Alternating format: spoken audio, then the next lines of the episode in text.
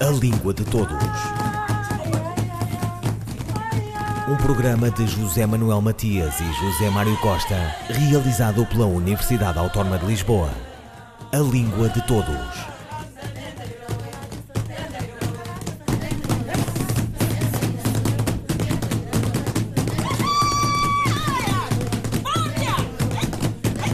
O que é o diálogo intercultural português? Terá agenda? É um dia a dia em circulação de vivências locais, memórias, interações veiculadas pela comunicação social, viagem da gente, relações familiares, narrativas surdas e outras, as que se ficcionam? Muitas perguntas. E que e como condiciona o quê? Língua de Todos, com a crónica de Edleise Mendes. Para todo lado, agora se ouve falar que o português é uma língua pluricêntrica, ou seja, é uma língua que possui vários centros de referência, sendo língua oficial em nove países, em quatro continentes e que tem cerca de 270 milhões de falantes.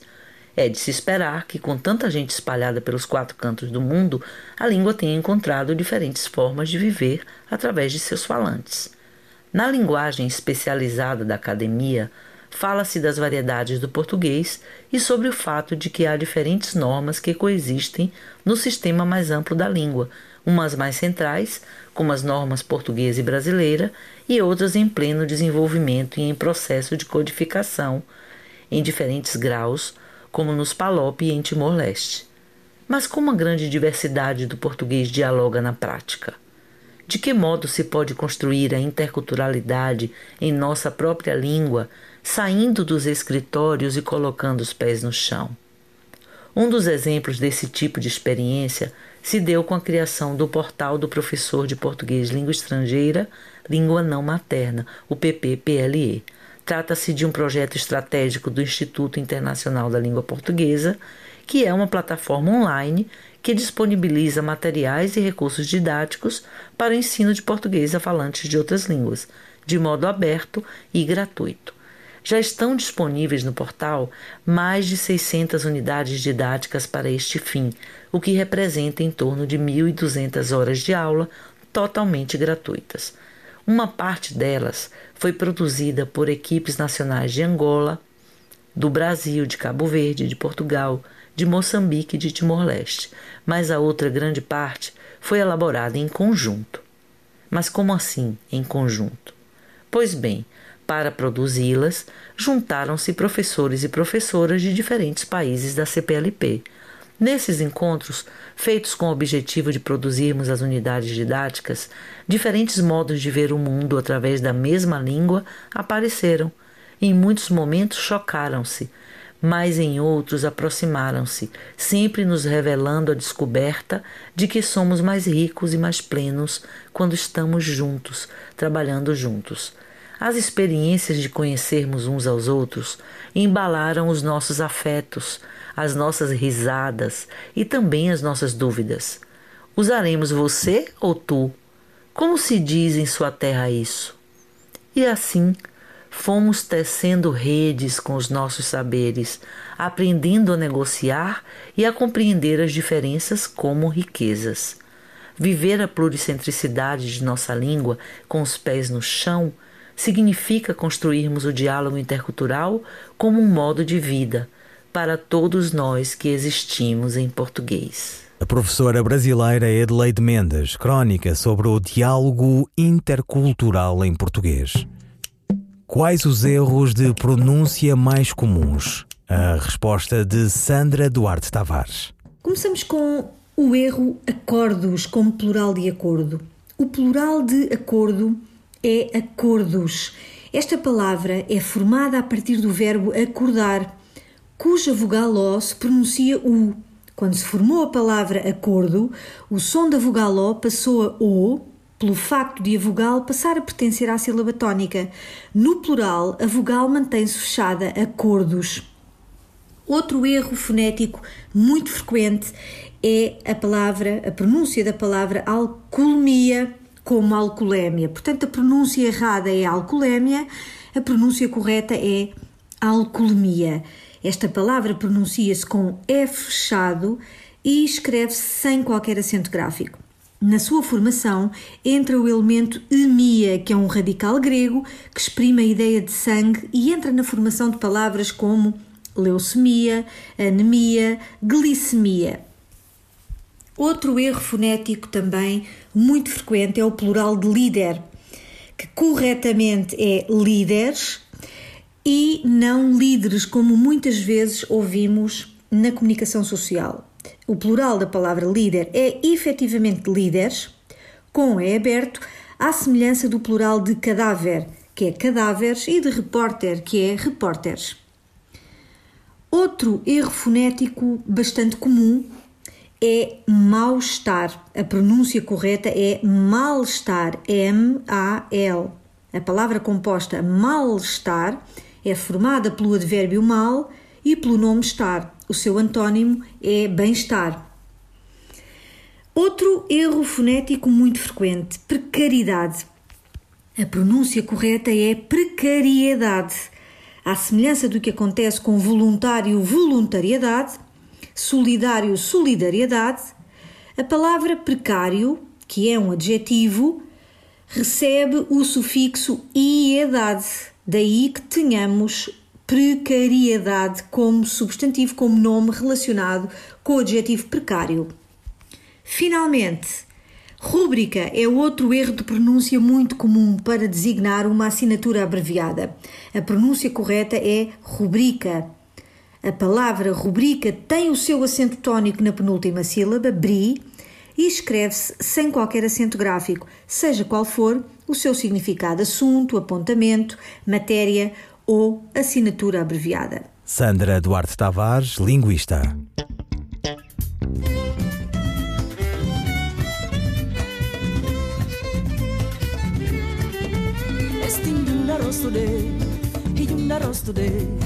Ibanya rai bade, ibanya rai bade, ibanya rai ba montong, ibanya rai bade. Inafasi manya kumi, ina fasi manya kumi. Ochana nyaka sabinegang, kurpu minggu wa fadiga, gosin narabola rabada, isti rechatara kumi. Mancana dancana setara chatara kubo, mancana dancana setara chatara kubo. Inadana nomi, ina inajaga cinco quintis, canalaro tulinde ni na na no mio itabasa kafuma credita basalo itabasa kafuma credita basalo Ochana nyaka sabinegan kurbu mingo wa fadiga gosinara bolara vara mistira chatara kumi. Mankana dankana setara chatara kubu. Mankana dankana setara chatara kubu.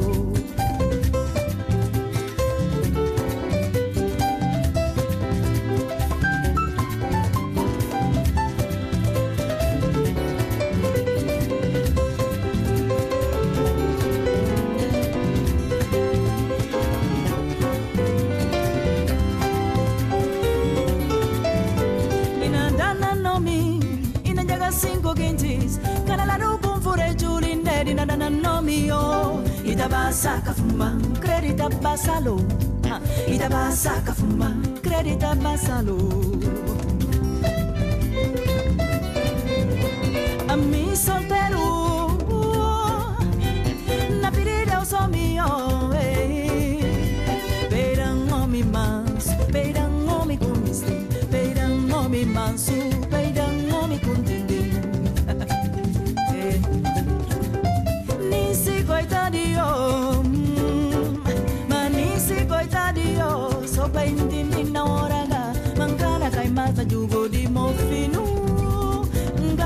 tapara De kumaja audi.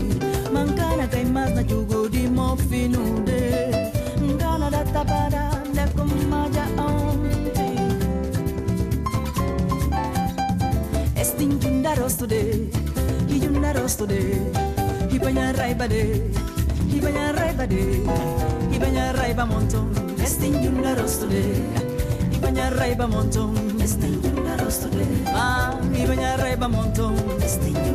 Eh, Ah, rosto de Ratchatara, Eneida Marta.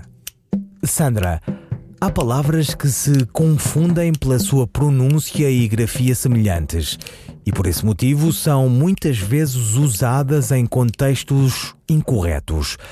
Pode dar-nos alguns exemplos? Há um par de palavras que suscita muitas dúvidas no seu uso, é o par soalheiro-solarengo. Ora, soalheiro está relacionado com calor, significa quente. Por exemplo, hoje está um dia soalheiro. A palavra solarengo nada tem que ver com calor, nada tem que ver com sol. Tem sim, esta palavra está sim relacionada com solar, casa nobre. Por exemplo, esta casa solarenga foi construída no século passado. Ao encontro de de encontro a, este é outro par difícil da língua portuguesa. Ao encontro de significa na direção de, de acordo com. Por exemplo, a nossa empresa deseja ir ao encontro dos interesses dos clientes. De encontro a significa contra. Por exemplo, o jogador foi de encontro à baliza. Muitas vezes vemos e ouvimos a expressão de encontro a como sinónimo de ao encontro de e significa o oposto. Portanto, quando uh, queremos dizer que a opinião de alguém, a ideia de alguém está em conformidade com a nossa, devemos dizer ao encontro de a tua ideia está ou vem ao encontro da minha. Aderência, adesão, outro par difícil da língua portuguesa. Aderência significa união de superfícies, por exemplo, os pneus do meu carro perderam a aderência, e a palavra adesão significa aprovação, concordância. Houve uma grande adesão à greve dos professores. Onde e aonde? Outro par da língua portuguesa que suscita muitas dúvidas. Onde significa em que lugar? Onde estiveste ontem? Aonde significa a que lugar e usa-se com verbos que exigem a preposição a, nomeadamente o verbo ir. Aonde foste ontem?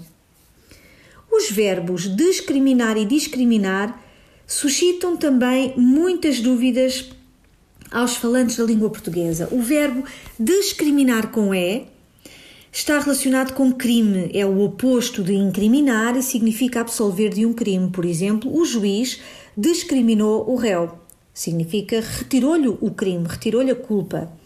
O verbo discriminar com i significa separar, diferenciar. Por exemplo, pedir uma fatura discriminada ao empregado e usa-se também na discriminação social, diferenciação social. As palavras mandado e mandato suscitam também muitas dúvidas uh, relativamente ao seu uso. Mandado significa ordem oficial, o juiz emitiu um mandado de captura contra esse homem.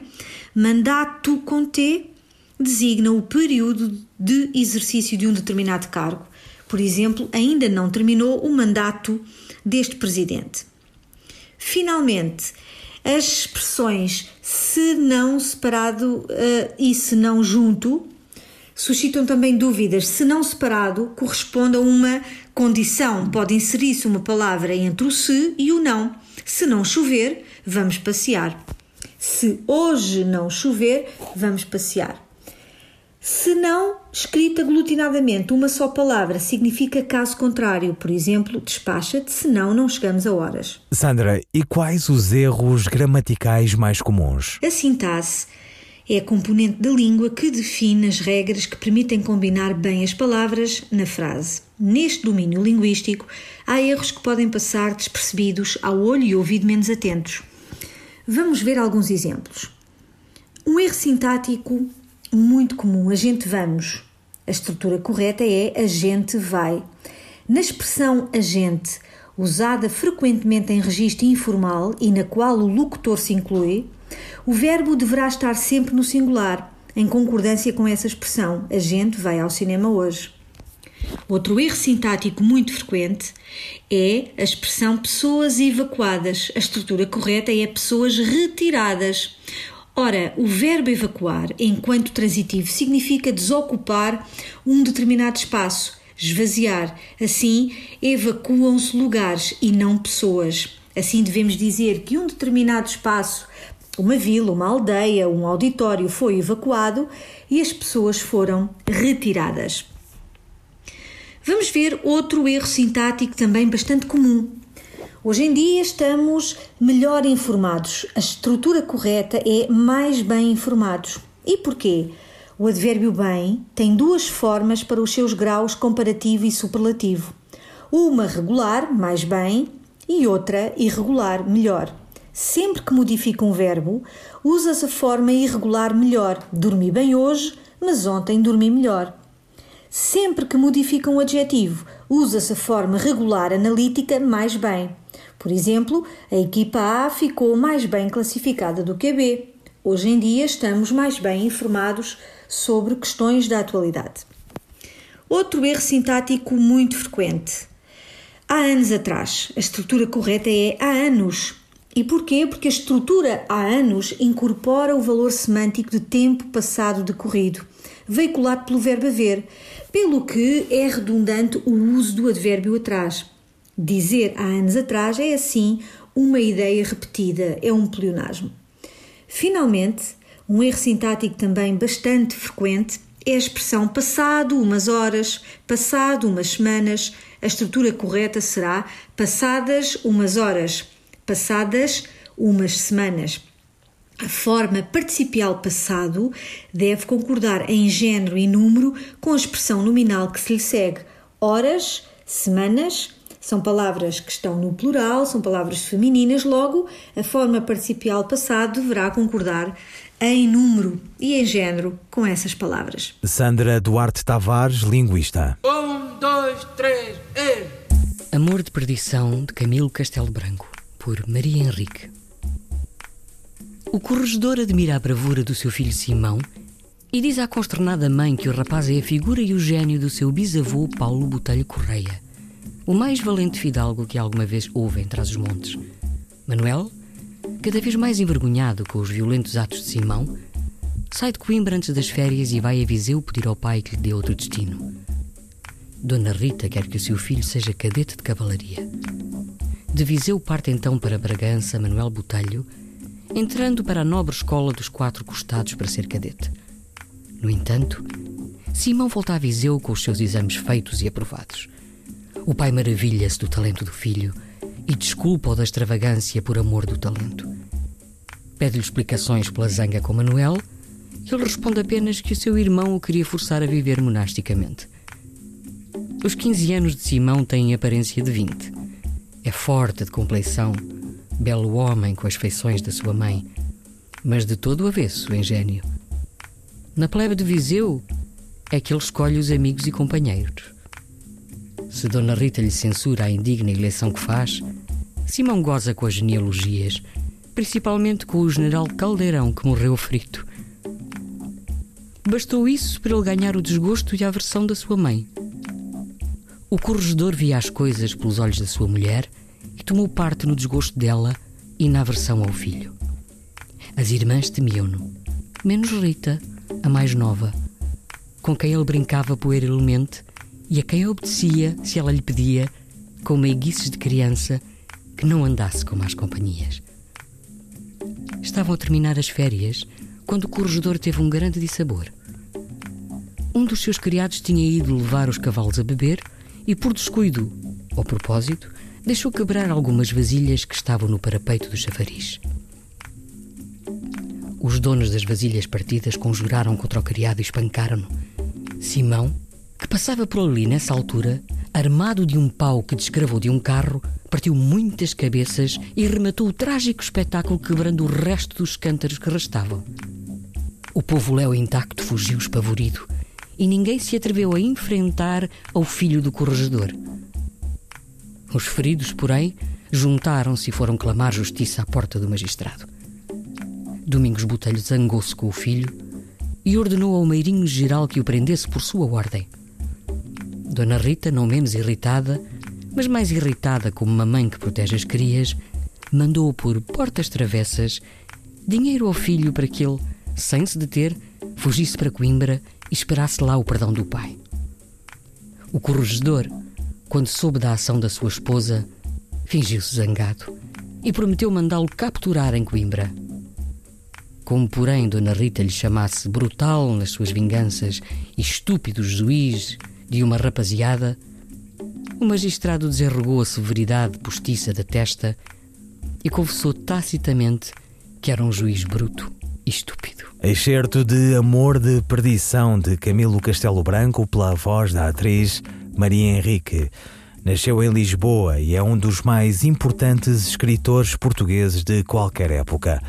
Coube-lhe o século XIX, polemista temido, novelista genial, obsessivo, aventuroso nos amores que o levaram à cadeia da relação no Porto, senhor de um estilo e de um léxico luxuriantes. Camilo Castelo Branco mantém-se uma visita de permanente leitura para quem queira conhecer a magna língua portuguesa.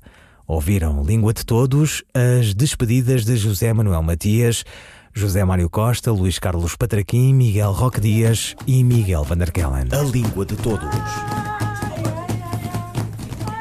Um programa de José Manuel Matias e José Mário Costa, realizado pela Universidade Autónoma de Lisboa. A Língua de Todos.